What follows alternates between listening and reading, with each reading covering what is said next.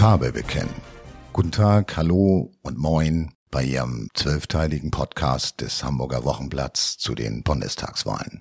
Heute geht es in Folge 7 um das Auszählverfahren. Um einen Bundestagssitz zu erringen, waren bei der Bundestagswahl 2017 etwa 63.500 Stimmen nötig. So lag die notwendige Zahl der Stimmen bei einem Bundestagssitz für die CDU bei 63.000, bei der SPD waren es 100 Stimmen mehr. Die Linke und die AfD brauchten jeweils 63.000 Stimmen, die Grünen und die FDP sogar 64.000.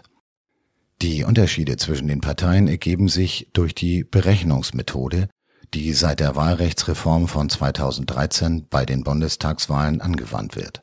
Seit der Bundestagswahl 2009 wird zudem das Berechnungsverfahren nach Saint Laguet und Schippers für die Sitzverteilung angewendet, bei dem die Benachteiligung kleinerer Parteien vermieden wird. Und an dieser Stelle sind jetzt ein paar Mathekenntnisse gefragt, denn die Kontingente der 598 Sitze wird auf die Länder im Verhältnis ihres Bevölkerungsanteils verteilt. Bei dem Verfahren nach Saint-Laguet-Schepers werden die Zweitstimmen der einzelnen Parteien durch einen gemeinsamen Divisor geteilt. Der errechnet sich aus der Gesamtzahl der Zweitstimmen, die durch die Zahl der für ein Bundesland vorgesehenen Anzahl der Sitze geteilt wird. Die daraus entstehenden Quotienten werden zu Sitzzahlen gerundet. Bei einem Rest von mehr oder weniger als 0,5 wird auf oder abgerundet bei einem Rest von genau 0,5 entscheidet das Los. Und äh, woher hat das Berechnungsverfahren seinen Namen, werden Sie fragen?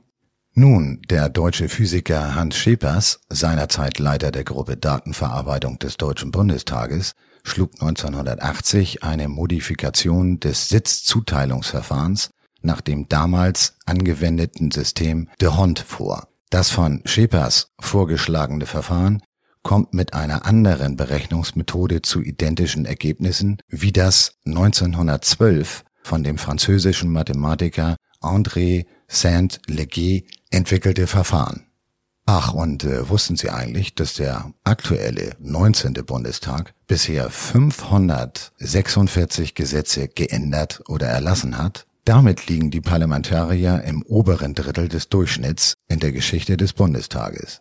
Spitzenreiter ist der 16. Bundestag, der von 2005 bis 2009 insgesamt 616 Gesetze auf den Weg brachte. Am wenigsten Gesetze kamen im 9. Bundestag mit 139 zustande. Kein Wunder, war er doch von 1980 bis zur vorgezogenen Neuwahl 1983 nur zweieinhalb Jahre aktiv. So, und nun bleiben Sie gespannt und freuen sich auf Folge 8 unseres Podcasts am 8. September, wenn es um die Rolle der Erstwähler geht. Bis dahin, beste Grüße von Ihrem Hamburger Wochenblatt.